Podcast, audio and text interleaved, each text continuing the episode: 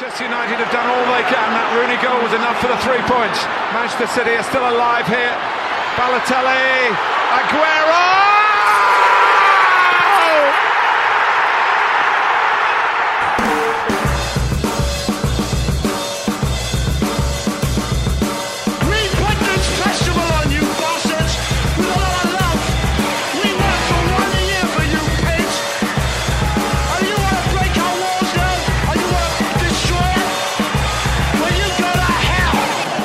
Here's Hughes again. And here's Giggs over the goalkeeper. Cantona!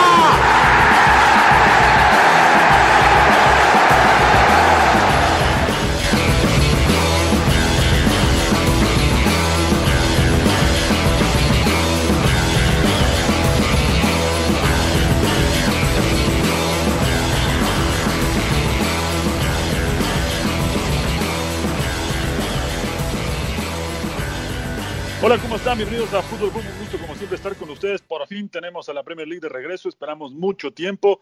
Diría Gustavo Cerati, una eternidad. Esperé este instante y por fin lo estamos disfrutando desde el miércoles pasado con el partido entre el Manchester City y el Arsenal, que no le va a gustar mucho a Rubén que hablemos un poco de ese partido, pero lo cierto es que con ese partido arrancó el resto de la temporada y con lo que está ocurriendo ahora, recientemente el Tottenham que se acaba de despachar a un West Ham que yo creo que huele a descendido, aunque todavía no esté en esa zona, pero ya lo vamos a estar platicando y pasando por supuesto por lo que hizo Raúl Jiménez que está en gran momento el delantero mexicano. Daniel Reyes, ¿cómo estás? Un gusto saludarte. ¿Qué tal, Hugo? Rubén, pues un, gusto este, regresar con, con Fútbol Pop y sobre todo que ya hay Premier. Y bueno, me, sumando a lo de Cerati, eh, gracias por venir, ¿no? Le diríamos a la, Premier. Estamos viendo partidos diarios.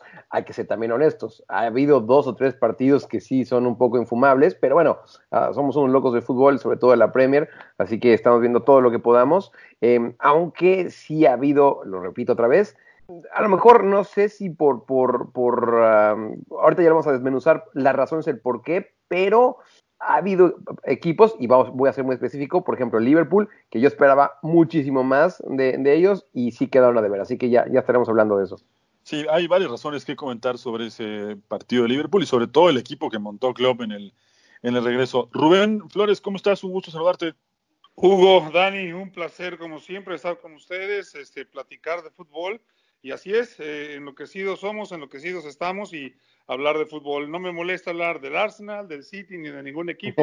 Cuando hay que decir la verdad, hay que decirla, aunque el corazón se vaya por otro lado. Pero aquí estamos para eso, para platicar de los resultados, para, para discutir y debatir un poco, este, no solamente los equipos, sino jugadores, lesiones, entrenadores, eh, Raúl Jiménez, mexicanos, de todo un poco y pues a darle duro.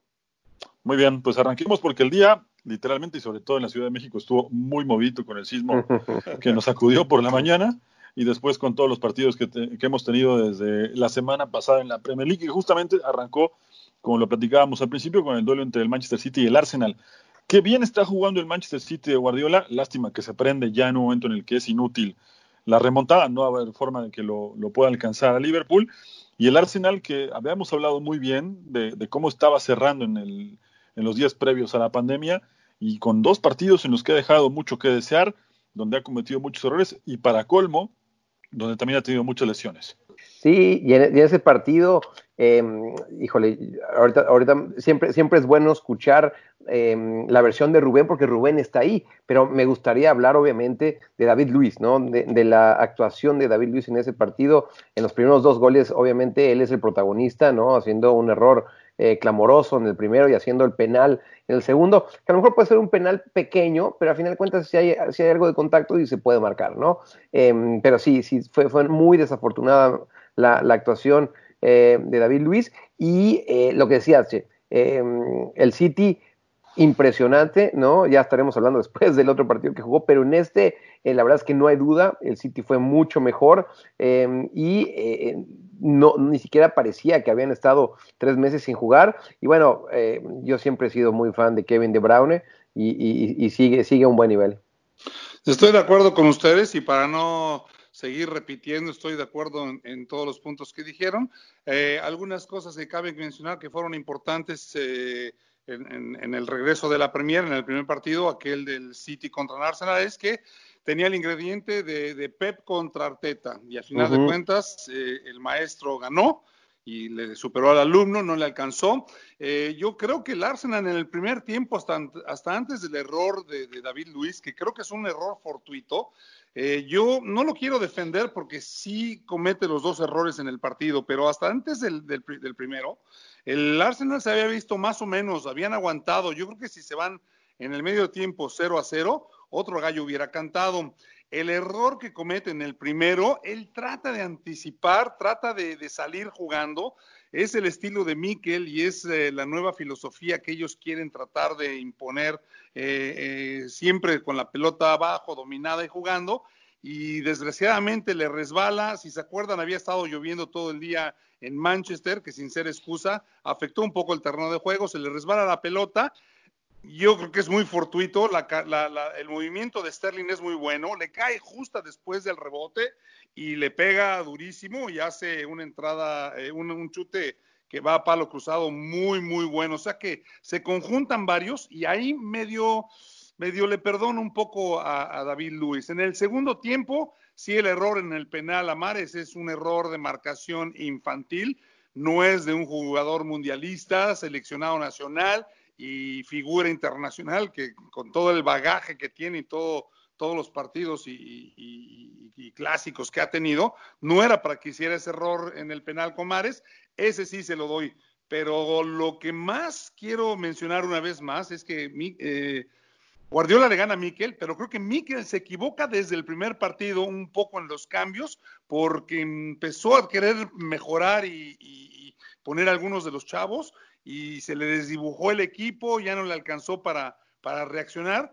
Yo creo que lo hacía pensando en el segundo partido, pero ya no le alcanzó y la verdad que, que el maestro superó al alumno. Sí, la verdad es que fue una buena exhibición. Eh, es cierto, Rubén, se, se, combinan algunos factores. En términos generales, termina siendo muy superior el equipo de Guardiola por plantel, por trabajo táctico, por contundencia. Y si encima, como decíamos hace un rato, se combina con los errores tan puntuales de David Luis y lo que comentabas de, de Mikel Arteta, termina siendo un resultado que incluso, si están de acuerdo conmigo, pudo ser hasta peor. ¿eh? Sí, le salió barato. Eh, Oye, y, donde, donde tiene el problema eh, fuerte el Arsenal me parece que es en la central. Ya hablábamos el caso de David Luis y, a mí eh, seguí su carrera, la de Pablo Marí, sobre todo acá en Holanda, jugó en el NAC Breda y después eh, sabemos que se fue al Flamengo y de Flamengo lo, trajeron al Arsenal. Em, se me hace un buen defensa, pero sobre todo ahí lo, exhibieron, ¿eh? lo exhibieron bastante a, a Pablo Marí. Ojalá, ojalá que todavía esté en ese proceso de, de, aprendizaje, aunque no es ningún joven, tiene 26 años, pero creo que ese es uno de los problemas ahora eh, del Arsenal, la, la, central, eh, también el caso de Mustafi, ¿no? Este, que, que, que, que no está tampoco en, en, gran nivel, así que ahí, ahí me parece que, que Mikel Arteta es donde va a tener que eh, terminar de aceitar todo. No es de ahora, Dani, vale la un poco. Sí, no tienes, tienes justa razón, no, no, es de ahora, ¿eh? El problema en la central del Arsenal viene ya de, de, atrás tiempo, no, no, no es justo ahora. Y estás hablando de Mustafi que no ha andado bien, Rob Holding que a mí me gusta, pero tampoco ha, estado lesionado y cuando entra no da, Papastopoulos que a mí se me hace garrafal, no me gusta para nada y lo han tenido que meter porque es el que está ahí. Y ahora han tenido que llamar a un par de, de chavos que están en el eh, sub-23, que a lo mejor hasta chance les dan. Ya pusieron a, Zach Medley en la banca y que es un muchacho zurdo que me gusta. Hablando de Pablo Mari, sabes que empezó muy bien, Dani, empezó muy bien. Los primeros partidos comandó la defensa y nos hizo a muchos ilusionarnos, incluso a mí. Tienes razón, eh, ese partido no anduvo bien, pero creo que fue más la lesión y su ausencia lo que lo afectó, más que, la, más que lo, que hizo adentro de la cancha. Eh, David Luis era el que tenía que haber cargado con el peso y, no lo aguantó. Pero la defensa ha sido un punto, no solamente por ahí, inclusive en los laterales, Bellerín operado, Kieran Ternia operado y apenas regresó, eh, tuvieron que improvisar a Mayland Lines por el lado derecho, Bucayo Saca por el lado izquierdo. Y te digo porque lo conozco bien, los he seguido, sé cómo están, estoy entrenado de, las lesiones, cómo se recuperan, cómo entrenan y, han tenido problemas ahí desde hace mucho, mucho tiempo. Y para finalizar un poquito el comentario, les comento también que aunque le hayan tirado tan duro a David Luis y, se haya comido los errores en, ese partido, hoy, hoy está por renovar o renovó contrato, lo sé de una buena fuente cercana, estaba a punto de firmarlo esta noche, eh, ya son acá tardecito, yo creo que lo hizo, pero no, no lo oficializaron, pero estoy casi seguro que, renueva y extiende su contrato con el Arsenal. ¿eh? Sí, es verdad, es, era muy fuerte el rumor de que hoy iba a renovar David Luis con el Arsenal, y, seguimos un poco con el Arsenal porque eh, para mala suerte de los Gunners pierden un partido que tampoco deberían eh, haber perdido, me refiero al duelo contra el Brighton, con una jugada muy puntual y que les quiero preguntar su opinión sobre el choque entre Maupai y Bernard Leno, que se sabe que también tiene una, una lesión bastante fuerte en la rodilla. ¿Fue producto netamente de la jugada del empujón o lo quiso bajar? Quiero remarcar, sin la intención de lesionarlo, porque hay una foto en donde se ve que él antes del choque ya está apoyando mal con, la rodilla. ¿Qué opinión tienen? Mira, yo, lo que creo es que, eh, o sea, es muy complicado que un jugador vaya a lesionar, salvo lo que te llames Roy King.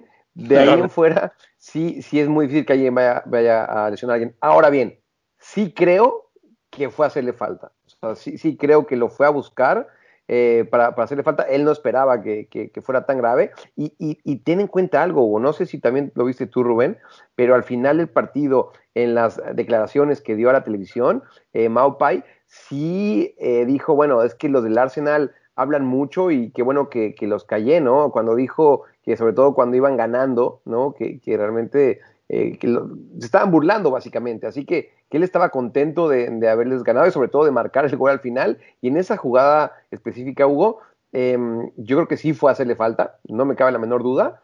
A lesionarlo no, pero sí fue a hacerle falta y bueno, ni hablar lo que pasó, sí fue, se fue muy lamentable. Tal cual, de acuerdo. Fortuita la lesión, pero sí fue a hacerle una falta, sí lo fue a mm. empujar, sí fue a hacer presencia, como pasa en muchas otras jugadas.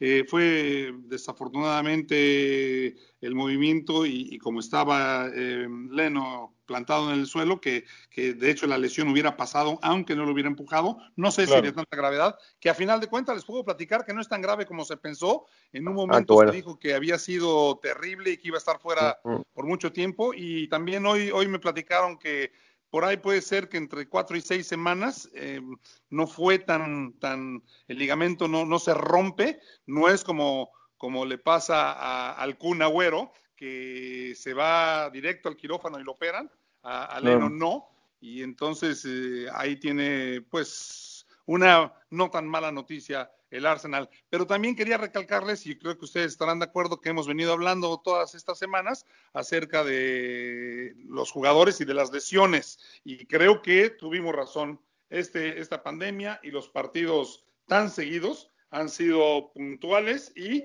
mucha gente lesionándose, demasiada, no solamente en el Arsenal, pero en varios equipos. Sí, sí, sí. Nada más para terminar este bloque, hay un par de imágenes en Match of the Day al final eh, del partido donde eh, Gendouzi se cruza con Maupai, de hecho uh toma el cuello y parece que puede haber alguna alguna sanción. Y también en ese mismo programa se nota que Maupai va a preguntarle en la reanudación del partido a, Mikel Arteta cómo está. Se le alcanzan a leer los labios para preguntarle cómo está Leno y, le dice que no está bien, ¿no? Y se nota una cara de, que se, preocupa un poco por la situación. Así que coincido, yo creo que, yo creo que hubo sí una falta, pero nunca una intención de, de lastimar al arquero, ¿no? Rapidito, antes de que, de que cortes, que ya sé que nos tenemos que ir, te digo que Wendosi no fue sancionado. Se revisó, la FA lo revisó y, dictaminaron que no va a haber sanción. Muy bien, pues zafó el jugador del Arsenal.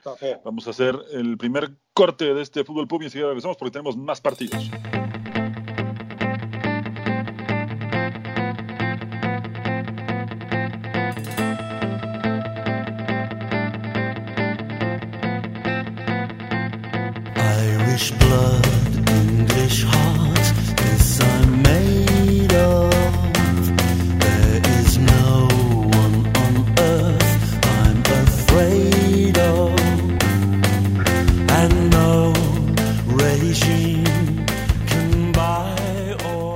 Bueno, y la acción, eh, la verdad es que no para en la Premier League porque después de este par de partidos que ya hemos comentado, tenemos que destacar, por supuesto, lo que está haciendo el Wolverhampton, ¿no? Hoy el Wolverhampton está peleando y lo comentábamos desde hace días, e incluso en los previos que grabamos antes de la reanudación, que era un equipo con muchas posibilidades de cerrar muy bien.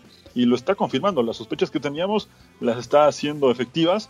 Hoy es un equipo que tiene 46 puntos y que si se combinan resultados de aquí al fin de semana podría estar entre los cuatro mejores de la Premier League. Y nunca olvidemos que el último partido de esta temporada es Wolverhampton contra Chelsea.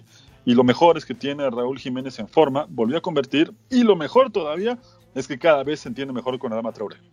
Sí, sí, sí, estaba, esperando ahí si Rubén saltaba, pero em, eh, yo, creo que Hugo, eh, lo hemos hablado también en los diferentes espacios, tanto aquí en Fútbol Pop como los otros que estamos, que eh, sí da para ilusionar este, este equipo de Wolverhampton, em, no solo para Europa League, yo creo que la Europa League lo va a conseguir sí o sí, la duda es si va a entrar en Champions. el Chelsea tampoco es que se haya visto muy sólido y, ya lo decías tú, teniendo en cuenta que cierran el último partido, va a ser una final esa y, va a ser muy interesante. También lo de Nuno Espíritu Santo. Dejó muy bien claro ya que, es un gran entrenador. Teníamos la duda un poco de cómo iba a regresar Wolverhampton después de, este, de estos tres meses y la verdad es que siguen muy aceitaditos, em, sobre todo allá arriba, ¿no? Lo que tú decías de Raúl Jiménez, eh, con Adama Traoré, que por cierto sigue físicamente, sigue siendo un espectáculo eh, verlo. Ese centro que le ponen el primer gol eh, fue, fue, realmente muy bueno y, ya luego Rubén nos estará diciendo de la parte táctica, que, siempre es muy interesante, pero no cabe la menor duda que Nuno dio una clase de táctica en este partido. Oye, sí, un deleite, un deleite lo de Wolverhampton en estos momentos. no me gusta a mí comparar porque los equipos y las temporadas suben y bajan y siempre es este, una montaña rusa. Pero si después de todos los partidos que hemos visto no consideramos que el Wolverhampton es quizá uno de los tres equipos que mejor fútbol están jugando en la Premier, estamos muy equivocados. Y ahorita les platico por qué y cuál es mi punto de vista. Pero además del deleite de verlos jugar, porque, porque están jugando muy bien, es una alegría enorme que Raúl haya regresado serio, concentrado, eh, trabajando, haciendo, haciendo la chama en el partido muy bien.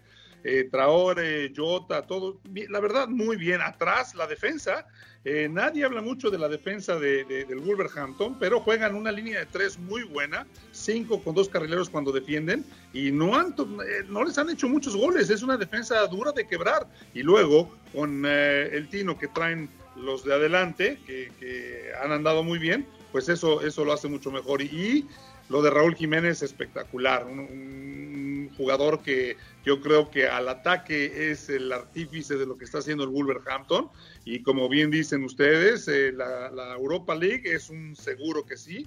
Y ojalá se metan a la Champions. Imagínense nada más la historia que trae el Wolverhampton, que hace dos años sale campeón de la Championship, que esperaban solamente quedarse en la Premier y califican a la Europa League, siguen metidos en competiciones europeas y ahora rascándole con los mejores de, la Premier League, eh, con un presupuesto que no era tan alto hasta que llegó Raúl y ahora con un par de incrustaciones. La verdad que lo han hecho muy bien. Y en cuanto al sistema táctico que decía, que es uno de los equipos que está jugando mejor, inclusive que el Liverpool, porque ya platicaremos, pero el partido del Liverpool muy aburridito, la verdad. Eh, eran los que estaban en mejor forma antes de, la pandemia, antes del, receso, y ahora que regresaron, yo creo que el Wolverhampton no tiene nada que pedirle en estos momentos de la manera que juega, cómo aprietan, cómo salen de atrás, los recorridos que hacen para, para, para, para seguir a los jugadores cuando suben los cambios han sido atinadísimos. Ese es otro comentario que veníamos haciendo que a mí me apasiona y es el de los entrenadores. Hablábamos de las lesiones, de los equipos, todo, pero ahora los entrenadores están haciendo diferencia. Realmente los equipos juegan bien, pero hay un par de entrenadores como Arteta que en el segundo partido que juega contra el Burnley eh, se equivoca en los cambios y mete a los chavos, se queda muy desprotegido. Eh, yo sé que a lo mejor no tiene material humano por las lesiones, pero dejó mucho que desear. Para mí, él se equivoca en el planteamiento y pierde en el partido por su culpa. Y del otro lado tienes a Nuno Espíritu Santo, que estoy de acuerdo con Dani, qué buen entrenador, lo demuestra y están jugando un fútbol a la altura de los grandes de Inglaterra y del mundo. En estos momentos, Man City y ellos, para, en mi opinión, son los que mejor han jugado regresando de este receso. Sí, y sabes que otra cosa que también vale la pena destacar, Rubén, que como bien dijiste, es un equipo que se nota bien trabajado desde lo táctico. De lo físico, ni hablar contra Ure. Yo siempre pienso que en algún momento se va a mandar un tackle de rugby en medio campo, pero además lo hace muy bien. Le cambia por completo la cara al equipo cuando ingresa. En la primera pelota que toca ya insinúa que va a hacer algo por la banda y en la segunda engancha, tira el centro, gol de Raúl Jiménez. Y la tercera pelota que toca, más o menos igual, banda derecha, conduce, se la deja a Doherty, que también creo que no le hemos dado el crédito que merece a Doherty. Es un gran lateral derecho, asistidor. Muchos de los goles que ha convertido Raúl Jiménez son gracias a él. Y se nota que entre ellos tres hay una dinámica muy buena en el, en el campo. Mete el centro, Raúl Jiménez jala la marca y aparece Neto para marcar ese golazo que yo creo que ahora que hablábamos un poco de Machos de Day, cuando sea la, el recuento de los goles de la temporada, sin duda que va a estar entre los mejores de, de la temporada el golazo de Neto. ¿eh? Golazo. Y, y, sabes qué? Que los dos, los, eh, los dos eh, cambios, precisamente en el segundo tiempo antes de los goles, fueron Adama Traore y, y Neto. O sea que una uh -huh. vez más, Nuno Espíritu Santo acertando en los cambios al momento justo de un partido, con buena lectura y eh, los jugadores dándole buenos resultados. Oye, Rubén, pero, pero sí, un pero golazazo el de, el de Neto. Yo creo que sí, para, para, para los mejores de la temporada. Y eh, decías, Hugo, lo de Doherty, el irlandés, la verdad es que han dado muy bien y sobre todo que ya lleva bastantes años en, en el Wolverhampton. Y, y, bueno, esta es como su, su temporada ya este, de, de, de, consolidación en este equipo. Ahora vamos a ver lo que, lo que pasa con, con Raúl Jiménez. Yo creo que esa es la, la gran pregunta. Eh, viendo Match of the Day, eh, observando lo que decía tanto Gary Lineker eh, como, como, uy, se me fue. Qué bien se expresaron de él, ¿no? De tanto sí. eh, Alan Shearer como Alan Shearer, perdón, Ian Wright, sí, los tres expresaron sí. muy bien de él, ¿eh? Exactamente, exactamente, justo eso es lo que iba. Y para que Alan Shearer, un delantero de esa categoría, hable como habló de, de Raúl Jiménez, pues digo, no cualquiera. Así que el futuro, el futuro se ve bastante promisorio para el mexicano. Los tres, sí, Dani. Recuerdo, los, sí, los tres recuerdo muy bien lo que ¿eh? decía Lineker, ¿no? Es, y claro, los tres delanteros, ¿cuántos claro, goles hay en ese programa, no? No, no, no, qué bárbaro. Me centré en la Históricos. pero sí. Sí, sí claro. Eh, lo que decía, cuando termina el resumen del partido de, de Wolverhampton con, con, West Ham, lo primero que dice eh, Gary Lineker es qué delantero, qué, qué sí. goleador espectacular, ¿no? Sí, sí, sí le, le, dio paso a, a, a Shearer y a Shearer sí le dedicó más palabras y sí diciendo que, que, realmente es un delantero espectacular, pero sí, claro, Gary Lineker, bueno, ¿qué podemos decir de Gary Lineker? Así que, que si algo sí. tienen de ojo es para delanteros.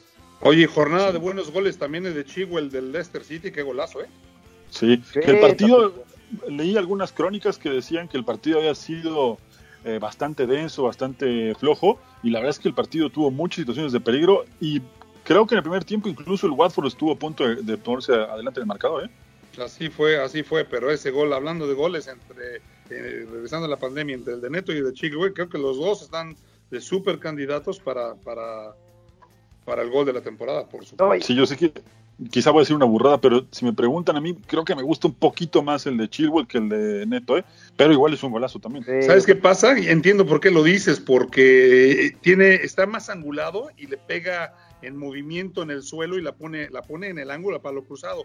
Pero claro. el timing que le da Neto a un cruce de 35, 40 metros es un espectáculo también. Es difícil decir cuál, ahí yo creo sí, que es sí. de gustos, pero los dos son unos golazos. Sí, y en ese partido, justo en el empate a uno entre Watford y, y Leicester, lo, lo, que llama la atención es que los dos goles fueron ya al final del partido, ¿no?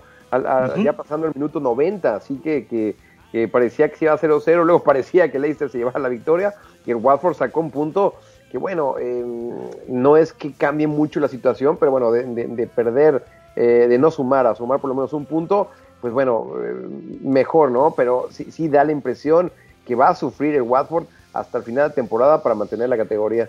Oye, sí, Dani, Hugo, eh, rapidito ahí haciendo un paréntesis que puede ser tema para otro, para otro fútbol pop que se puede, se puede alargar. Hay algo que yo no he entendido aquí en Inglaterra, siendo la Premier y el nivel de fútbol y, y tácticamente cómo se juegan los partidos, la intensidad, que es un espectáculo. Yo no entiendo, todavía he, he, tratado de estudiarlo, he tratado de encontrar respuestas y no las hallo, es la manera en que cómo ganan o pierden o empatan partidos en los últimos minutos. Justo lo que estás diciendo, Dani, que parecía primero que ganaba uno, luego el gol del otro y luego eh, siempre hay goles del minuto 90 al 95, que si tú vas a un país latinoamericano, tú vas a Argentina, a Brasil, a México, inclusive en España, cuando vas ganando 1-0, cuando, cuando tienes que amarrar un partido, los equipos se cierran y se juegan la vida y es bien difícil. Y aquí, hasta el último minuto, ¿cuántos partidos? No hemos visto desde finales de FA Cups, copas, hasta de todo, en todas las ligas, cómo meten goles en los últimos 3, 4, 5 minutos. No sé, no, no, no, no tengo explicación y sería bien interesante algún día platicar.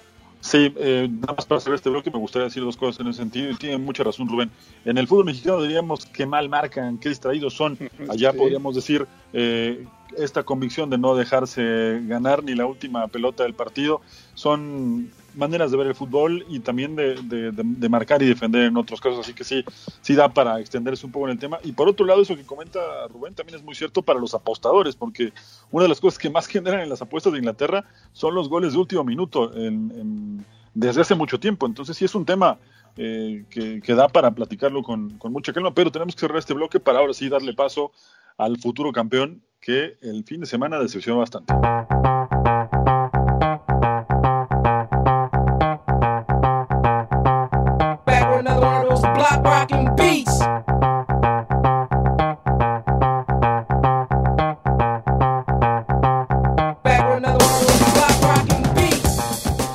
Bien, pues creo que todos esperábamos dos cosas en la primera Primero, que volviera con todas las emociones que esto genera en cada partido. Y la otra, que Liverpool finalmente mostrara este poder que ha tenido durante toda la campaña. Pero Klopp nos sorprendió a todos y creo que hasta los mismos jugadores lo sorprendió al hacer un mix con jugadores que han tenido momentos relevantes en la campaña y otros que no han tenido tanto lugar, como el caso de Minamino, que fue titular. Y otra gran sorpresa fue dejar a la gran figura de este equipo en la banca, y me refiero a Mohamed Salah. El partido terminó siendo bastante, bastante parejo. El Everton, por supuesto, que no se iba a regalar, e incluso por momentos estuvo cerca de ponerse al frente del marcador en el segundo tiempo, y termina siendo un empate que, gracias, mejor dicho, combinado con el triunfo del City, postergó el festejo de Liverpool. No, y lo decía Rubén también, el tema de las lesiones eh, Milner también sale, sale lesionado. No, no sé si ya cuando, si ya está el parte médico y cuánto tiempo va a estar fuera, pero bueno, em, salió bastante tocado. Y em, vamos a ser muy honestos. Yo creo que he visto 38.500 partidos mejores que este. Em, estábamos muy emocionados eh, que, regresara a la Premier y como tú dices, también ver a Liverpool, eh, ver cómo regresaron, pero me parece que, digo, es difícil juzgar por un partido, pero sí parece que traen la misma inercia que traían antes del parón, eh, iba a decir invernal, pero no, el parón de coronavirus. Hay que recordar que no venían, pero para nada bien, incluso en la Champions League, el Atlético de Madrid fue, les ganó allá en Anfield y los dejó fuera, ¿no? Y, es decir, yo hubiera esperado que en estos tres meses eh, algo hubiera cambiado, pero parece que no. Aún así, esta es, su premio, digo, no, se les va a ir, eh, pero por absolutamente nada del mundo, pero sí nos están dejando mucho a deber. ¿Sabes qué pasa, Dani? Hugo, yo creo que seamos realistas, están a 23 puntos o no sé cuántos de, eh, segundo lugar. Eh, tuvieron el parón, no quieren lesionados. Este, yo creo que Jürgen Klopp está siendo un poco inteligente a no presionarlos. No demostró y no está arrasando en estos momentos. Tienes razón, antes de la pandemia no andaban muy bien, pero no les hace falta, no les hace falta. Yo creo que él, por ejemplo, debe estar más preocupado por lo que le pasó con, con, Milner que, el empate. ¿Por qué? Porque van a ganar, vendrá el tiempo y yo creo que no sé si se estén cuidando o, quiera tener las nuevas marchas forzadas para seguir eh, con las otras competencias y, tratar de tener un equipo sano, a diferencia de lo que escogió Pep, que Pep ya ve muy lejos la liga y lo que él quiere es que el, equipo esté bien carburado para las, para las eh, eh, para las Champions y para, para, lo que tenga que jugar más adelante. Entonces, eh, sí, Liverpool no regresó bien, no ha jugado bien, hay partidos malos, pero la verdad le alcanza con lo que ya hizo. Hizo un temporadón, le metió Canela cuando lo tenía que haber hecho, están en una posición de súper lujo y es cuestión de tiempo. Ahora, claro que todos queremos que ganen, que ganen bien, que demuestren y que, y que sean un digno campeón, pero no podemos olvidar que la temporada fue muy buena y que sí o sí va a pasar lo que, lo que lo que va a pasar.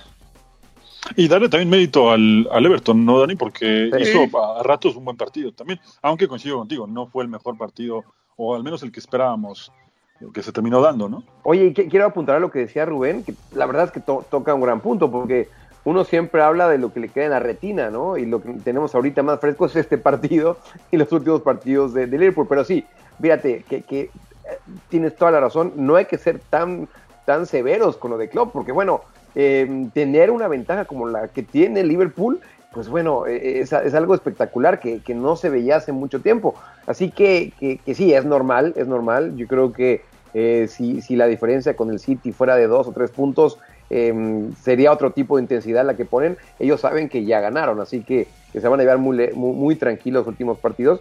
Así que tocas un gran punto ahí, Rubén. Em, y bueno, vamos a ver qué tanto va a em, eh, poner en predicamento a los jugadores, a sus mejores jugadores, eh, teniendo en cuenta la Champions, porque al parecer eh, había, tenía problemas físicos Mohamed Salah, ¿no? así que, vamos a ver cómo ser la rotación. Vamos a ver finalmente cómo, cómo encara el resto de la temporada. Es cierto también lo que comentaba Rubén al principio, esta situación de que tener tantos puntos de ventaja ya te da esa tranquilidad de manejarte y dosificar el trabajo de tus jugadores, no arrancar con lo mejor porque sabes que tienes el trabajo hecho y que solo es cuestión de días para que se confirme lo del título, que puede llegar justamente a mitad de semana o más tarde el próximo domingo. Entonces, en ese sentido lo tiene muy, muy claro eh, Klopp y sí, quizá nosotros desde fuera lo criticamos por no poner al mejor equipo, pero es verdad que las razones las tiene y de sobra para no desgastar al plantel. Sí, es, es, es, y también es difícil. Eh, todos los rumores y lo que la gente especula, ahora empiezan a hablar de que, de que jugadores interesan en otro equipo y él tiene que cuidar los intereses del club, él tiene que mantener las cabezas frías de los chavos para, para poder terminar una temporada que ha sido muy difícil. Es histórica también. Eh, yo entiendo muy bien lo que está haciendo y lo que deben de sentir. Son 30 años, no es un día ni dos, es un club de, de, arraigo con un historial impresionante aquí en el fútbol eh, de la isla inglesa y, lo que está haciendo es... Eh, el, manejo y la gestión de equipo que ha tenido ha sido muy buena. Entonces, yo creo que hay que tenerle paciencia porque 30 años no se dicen fácil y ahí va paso a pasito. Le costó cuatro años. Recordemos que al principio también no nos gustaba lo que hacía. La temporada pasada hacen 99 o 100 puntos y no logran ganar. No le alcanzó. No le alcanza. Es una cosa increíble y ahora, bueno, más calmado, más mesurado, con experiencia y con una planificación y, un, y una base de cuatro años, lo dejan estar sentado donde está y yo creo que en estos momentos es el mejor entrenador del mundo, en mi opinión. Sí, oye Hugo, y nada más decir rápido, eh, como, como eh, detalle curioso, fue el, el, inicio del partido en el que todos los eh, jugadores, tanto del Everton como del Liverpool, se arrodillaron apoyando el movimiento de Black Lives Matters pero Sadio Mané estaba en otra, ¿no? Y cuando pitó el árbitro, eh, corrió hacia el otro lado, como ah, no, espérame, se dio Quería meter gol ya, ¿no? Sí, ya quería meter gol.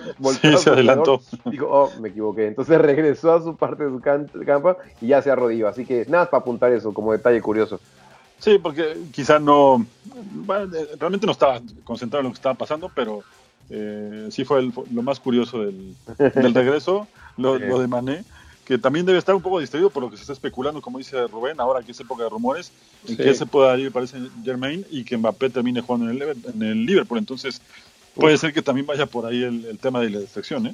Y es que es un tiempo bien importante, está, está después de la pandemia en el primer lugar, ahora van a tener que celebrar cuando ganen, los tiene que mantener entrenando bien, que no se le lesionen, seguir en, los campeonatos europeos, es este, no, no es fácil y yo creo que tienen que estar concentraditos y, mostrar su profesionalismo para que después realmente gocen y disfruten de lo bien que lo han hecho este año. Oigan, yo, sé que esto no tiene que ver con este partido, por nada para decirles, lo que sí ya se les olvidó absolutamente a todos era lo del no abrazo, ¿eh? Ahora sí ya todo el mundo se abraza cuando meten goles. Ya eso, ya eso quedó, quedó, quedó en el pasado. ¿Sabes qué pasó, Dani? Eso se comentó acá en, Inglaterra mucho y dijeron que era la regla, pero, pero desde que la Premier implementó los dos exámenes, todas las semanas entre lunes y martes es el primero, a, casi todos los grupos, ellos tratan de hacerlo los lunes, y el segundo es eh, los jueves, y a los equipos que no terminan en viernes. Hasta la semana pasada, yo no sé si esta que ya empezaron los partidos lo siguen haciendo, pero hasta la semana pasada seguían haciendo las pruebas, y como salían negativos y como ya habían dejado que jugaran, eh, ellos están asumiendo que todo el mundo está sano y que no va a haber contagios, es por eso que no han hecho tanto, tanta referencia al festejo, pero tienes razón, qué rápido se nos olvidó. Y lo bien, bien lo habíamos dicho nosotros, que con la euforia no sabíamos claro. mucho. Sí, pero incluso en algún momento se especuló que también, ahora tocando el tema de las especulaciones, que iba a multar eh, la FA a los jugadores que se abrazaran, ¿no? Y, otro, y otro punto que también no sé si vale la pena mencionar es lo, de, lo del apoyo de la Premier, que me parece fantástico, con el de Black Lives Matter, eh, dejándolos festejar, eh, jugadores arrodillándose antes y después de los partidos, en los goles, eh, algunas leyendas cuando salen a la cancha, los números atrás, los nombres de los jugadores apoyando todo. Yo creo que muy, muy bueno lo que hizo la Premier. Ojalá otras ligas de otros deportes también lo, lo, lo sigan o lo entiendan, por ejemplo, lo de Kaepernick de la NFL, que a mí siempre me ha parecido un error grande. Ojalá la Premier League les dé, les dé el ejemplo y, que, y que, se, que sirva para que nos queramos, respetemos y seamos todos iguales en este mundo. Totalmente, y, para apuntalar lo que dices, el diseño de los eh, Black Lives Matter que están de las playeras, lo, según yo, eh, lo diseñó la novia de, de Dini, ¿no? Del jugador de, del Watford. Esa no me la sabía. Sí, sí, sí, lo estaba escuchando ayer. Ah, muy bien. Muy bien. Muy bien, buen gesto. Entonces, vamos a cerrar este bloque para entrar con la última parte que incluye el resto de una jornada, lo que vendrá y también el desastroso regreso de Leeds de Marcelo Bielsa. Esto es Fútbol Pub.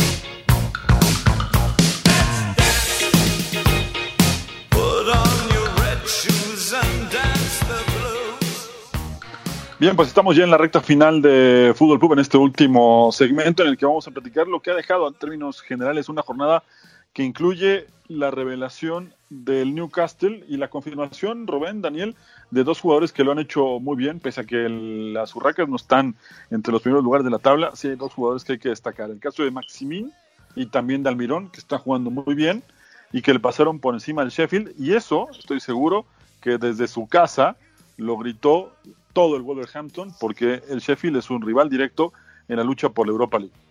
Yo creo que fue un resultado bien engañoso, ¿eh? eh ese. Eh, creo que, no sé si lo hablamos en, otros espacios la semana pasada, pero el Sheffield está teniendo una buena temporada también, es un, es un rival difícil y yo pensé que, iban a darle mejor partido al Newcastle. Y sabes que también, Hugo, yo eh, también pondría en esa lista de jugadores que andan bien en este momento a Joelinton, ¿eh? Hace el tercer gol y ha demostrado que, puede ser un referente en el, en el Newcastle, ha hecho bien las cosas y ahí van poco a poco. Imagínate ahora lo que puede suceder con, el Newcastle si es que la inyección de capital del, del, jeque árabe eh, viene. Imagínate, puede ser volver a ser un protagonista importante de la Premier, pero muy buen resultado que, que tuvo el Newcastle ahí en esos el partido contra Sheffield. Y rapidito, antes de que mm, Dani comente del Newcastle también, no podemos olvidarnos comentar que la, parte baja de la tabla está calientita, calientita. Sí, sin duda, ¿no? El tema de, la parte baja que tiene por ahora al Bournemouth como el último, el Aston Villa y el Norwich, pero yo creo, y sobre todo por lo que vimos hace un rato con el Tottenham, que el West Ham como juega, está queriendo descender a toda costa. ¿eh? Qué mal jugaron. Yo estuve viendo eh, en buena parte el primer tiempo y a ratos el segundo tiempo ahí combinado con otros partidos, pero qué mal se defienden los del West Ham. Era una cosa terrífica. Lo rescatable también ahí es que Harry Kane regresa, mete un gol. Yo creo que es de esos delanteros que si van uno contra uno con el portero estamos casi seguros que, meterá gol, pero lo dejaron muy solo, el, West Ham no puso atención y hubo muchas otras oportunidades. La parte de atrás está muy, muy, muy mal en el West Ham y ya se metieron de lleno, de lleno, de lleno en la parte baja de la tabla porque Norwich es casi un hecho que se va y luego ahí entre Aston Villa, Bournemouth y West Ham ahora son tres equipos que están empatados en puntos y luego tienes al Watford que está cerquita. El Brighton ha tenido un par de resultados y ha rescatado un par de puntitos y, lo tienen medio a salvo, pero también eh, cerca de, que en un par de partidos, que lo habíamos comentado, con esta, con esta vuelta del fútbol, una buena semana donde juegas dos, tres partidos entre que será un lunes, un, viernes y al siguiente lunes, en una semana, o, en nueve días que juegues tres partidos, donde saques y, si puedes hilar tres resultados buenos, te vas para arriba, pero si te va mal, como por ejemplo al Arsenal, te vas para abajo y ni a media tabla y lejos de, cualquier competición europea para los, para los Gunners. Sí, con este, con este triunfo del Newcastle, yo creo que, le da mucho oxígeno. Se ve muy complicado que, se metan en problemas. Todo puede pasar, pero, pero sí creo que tiene un colchón que va a ser muy complicado de, que, lo, de que lo alcancen. Eh, y lo de Miguel Almirón, obviamente, eh, llama la atención. Este paraguayo que, de Argentina se fue al Atlanta United y de Atlanta se fue al Newcastle y está jugando bastante bien. Vamos a ver eh, si la próxima temporada sigue en el Newcastle. Lo que decía Rubén, a ver si, si sigue en pie lo de la compra de Newcastle. Y si sigue así, o sea, si sigue en pie, la pregunta sería, ¿cuántos jugadores de este plantel estarían eh, la siguiente temporada teniendo en cuenta que, van a abrir la, chequera a, lo grande? Ahora bien, hay que tener en cuenta que también está el fair play financiero y en teoría, y digo en teoría porque yo creo que se ha visto que a muchos equipos esto no le importa, no podrían eh, fichar, por ejemplo, a Messi, Mbappé, a Cristiano Ronaldo. En teoría no se podría, pero bueno, eh, siempre hay, la forma. Así que, que, eso, eso estaría bastante bueno. ¿eh? eh y San Maximín también, aparte no, no, solo es cómo juega, sino lo que transmite y em, la alegría que tiene por jugar y también fuera de la cancha, también lo hemos visto en redes sociales, también, también es un tipo que cae bastante bien. Es como el Engolo Canté de, en su momento el Leicester o ahora el Chelsea que siempre está sonriendo, no importa lo que pase. Con San Maximín también pasa un poco parecido, ¿no? Sí. Es un jugador que, contagia al, resto de sus compañeros. Y por otro lado, también, ya para entrar en esta recta final de, de Fútbol Pub, no podemos dejar de platicar un poco sobre el Leeds de Bielsa. Había muchas expectativas, Rubén, Daniel, sobre el regreso también del Championship, sobre todo porque está cerca, o pensamos que está muy cerca el Leeds de, lograr el ascenso, pero después de lo que pasó con el Cardiff, que no es un equipo que le, en teoría le pudiera eh, oponer mucha resistencia, terminó ganándole y le ganó bastante bien al equipo de Bielsa y eso provocó que hoy estén empatados en puntos el West Brom y el Leeds con 71 unidades. Yo creo que fue un resbaloncillo ahí de Leeds. Eh, yo veo difícil que, que, pierdan el ascenso directo. Eh, West, pasan dos, así que West Brom y Leeds seguramente serán los que, los que pasen. El Fulham, el Fulham está ahí abajito con, creo que son cinco o seis puntos, pero, pero se ve difícil que los alcancen. Eh, Marcelo los tiene, los tiene bien aceitaditos. Si bien es cierto lo que comenta Hugo, jugaron muy mal, lo tuve viendo a ratitos y, Marcelo no estaba contento con ello, pero conociéndolo seguramente le va a dar duro y va a tratar de mejorar los errores, tratará de mejorar todo lo que, lo que, lo que el resto de la temporada, lo que les falte para que no tengan el mismo descalabro que tuvieron el año pasado. Y luego los otros equipos de, los playoffs serán los que se, los que se peleen en el último lugar para, para ascender a, a la Premier. Y también cabe mencionar que eh, los partidos de la Liga 1 y la Liga 2 se reanudaron los playoffs y hubo ahí un par de sorpresas de equipos chicos y ya habrá en un par de semanas eh, las primeras finales en Wembley que se ponen muy buenas. Ya que se, que se acerque el tiempo lo platicaremos, pero te puedo decir que Colchester iba ganando y el Exeter le dio la vuelta, el Northampton también iba perdiendo y en su casa ganó y ahí ha estado también muy interesante las divisiones de abajo, que aunque no las seguimos mucho porque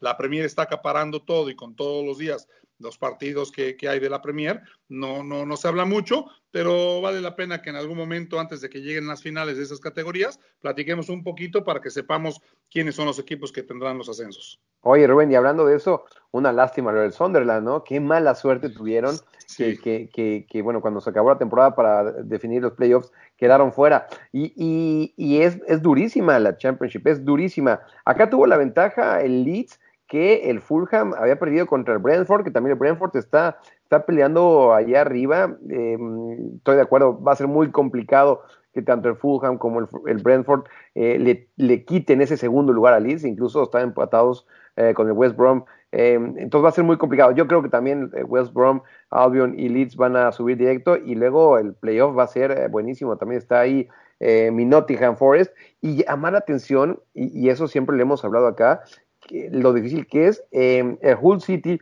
que hasta hace unas temporadas estaba peleando, eh, eh, bueno, que no hacía tan malas campañas en la Premier, pues ahorita está muy comprometido y, parece que, que, que, sí tiene todas las papeletas para, para descender. Eh, lo mismo con el Boro, marcha al lugar 21, y, eso es un poco lo, bonito de la Championship, ¿no? Que, díganme, Rubén. No, perdón que te interrumpa, es que eh, pensé que habías terminado, pero te iba a comentar que es lo bonito, sí, porque si te pones a ver los equipos que juegan en la Championship, em, creo que de los 24 equipos, si mucho me apuras, 20 o más han estado en la Premier League. Y eso es lo que ah, por hoy, hoy día es tan interesante las dos categorías, porque hay, hay clubes y, e infraestructuras eh, de clubes enormes, grandes, que están jugando en divisiones de abajo, que dices, ¿cómo puede ser, no? Y otros chiquititos que les ha ido muy bien, juegan buen fútbol y se están metiendo a las páginas de los equipos grandes, así que tienes toda la razón. Ahora, regresando un poquito a lo de Leeds y West Brom, también si te fijas en el calendario, eh, Fulham, Brentford, Not, eh, Forest y Preston, que son los que están en los lugares de abajo, tendrán un, calendario un poquito más complicado que el Leeds y el West Brom para el final de la temporada. Por eso yo también acuerdo, eh, concordo contigo de que no creo que se les escape. No, y, lo que comentaba Ariel, que es una liga muy pareja, para muestra lo que pasó en la jornada. Ninguno de los equipos de arriba pudo ganar. West Brom empató, Leeds perdió, Fulham perdió.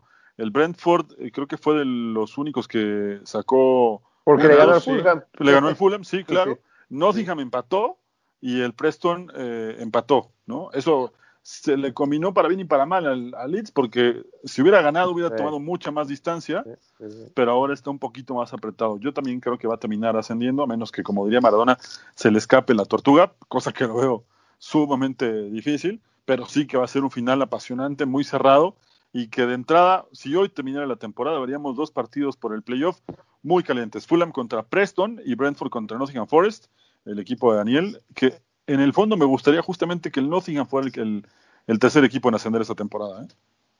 Oye, y e, e, ese playoff es, apasionante, ¿no? Acá, acá Rubén siempre nos ha platicado, eh, sobre todo el último partido, ¿no? Que se juega en Wembley ojalá, se los digo de corazón amigos, ojalá algún día estaremos, estemos presentes en, en, ese partido, porque sí ha de ser una experiencia inolvidable.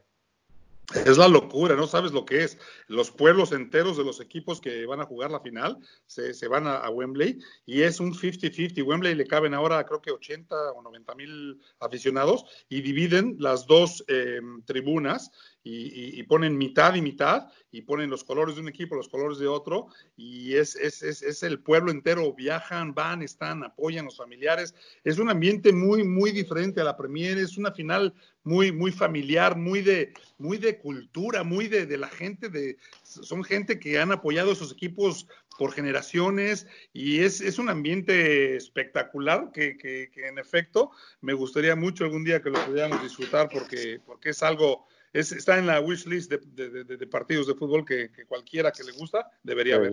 Sí, y parte de eso que comenta Rubén antes de terminar con el podcast de hoy, se puede ver justamente en la serie del, Sunderland, ¿no? Cuando juega contra el Portsmouth del partido en Wembley. Todo el pueblo está preocupado por los boletos, toda la gente quiere conseguir boletos para ir lamentablemente pierde el Sunderland, spoiler para los que no han visto la serie, pero, este, pero sí es un poco parte de lo que se veía, ¿no? Lo que acaba de comentar Rubén y que se refleja en esa serie, ¿no? Oye, Hugo, y además déjame decirte que también te voy a decir que es impresionante. En cuanto acaba el partido, el equipo que pierde el estadio, la mitad se vacía, se van, no hay Sí. Sí, De, de un estadio lleno con un ambientazo a, a no tan electrizante porque hay gradas vacías, pero la mitad se va completamente y se queda nada más el equipo que gana. Y es, es una sensación muy, muy chistosa, muy rara. Es que imagínate el Sí, dolor, el dolor, el dolor, eh, Rubén Hugo, de, de estar ahí viendo a tu equipo perder y, y realmente ver, ver celebrar al otro. Yo, yo tam- honestamente, yo también me saldría, ¿eh? Sí, sí, yo también no, no me quedaría, sinceramente. Si mi equipo Soy mal pierde. perdedor, lo sé, pero, pero me saldría. Sí, este, solo llego a felicitar a mis amigos por mensaje de texto y no me hablen hasta el día siguiente. Me quedo sin. Oye, y sabes qué, nada más para ponerle en contexto lo que significa ese partido, tú sabes que en ese partido los jugadores eh, que meten los goles o que hacen que el equipo ascienda quedan en la historia del fútbol inglés, ¿eh? Sí, sí, O sea, sí. de ese grado, de, a ese grado, Sí. que, que juega la final y la gana, queda en los libros y es, es- es leyenda de por vida en ese club. Y cuando tú vas, eh, independientemente de lo que le pasa a su club, pero cuando tú vas a los clubes y hablas de jugadores, los que llegaron a jugar ese partido se convierten en leyendas. Sí, la verdad es que tiene, tiene mucha historia y se acerca justamente esa mejor parte de la temporada en la que vamos a poder platicar con más calma sobre esas finales de Wembley. De hecho, nada más para terminar ahora sí, la que comentabas entre el equipo del Northampton y el Exeter se va a jugar el 29 de junio y es la primera de las finales que va a tener eh, Wembley como, como escenario, ¿no? Así es, así es. Qué lindo es el fútbol, amigos. Sí, Sí, sí, la- pues. es justo, justo estaba pensando eso, Rubén. De, de qué, qué hermoso que estamos hablando otra vez de, de lo que está pasando en la cancha, después de haber Sí, estado señor. tantos meses hablando nada más de rumores, de qué va a pasar cuando regrese la Premier, ta, ta, ta.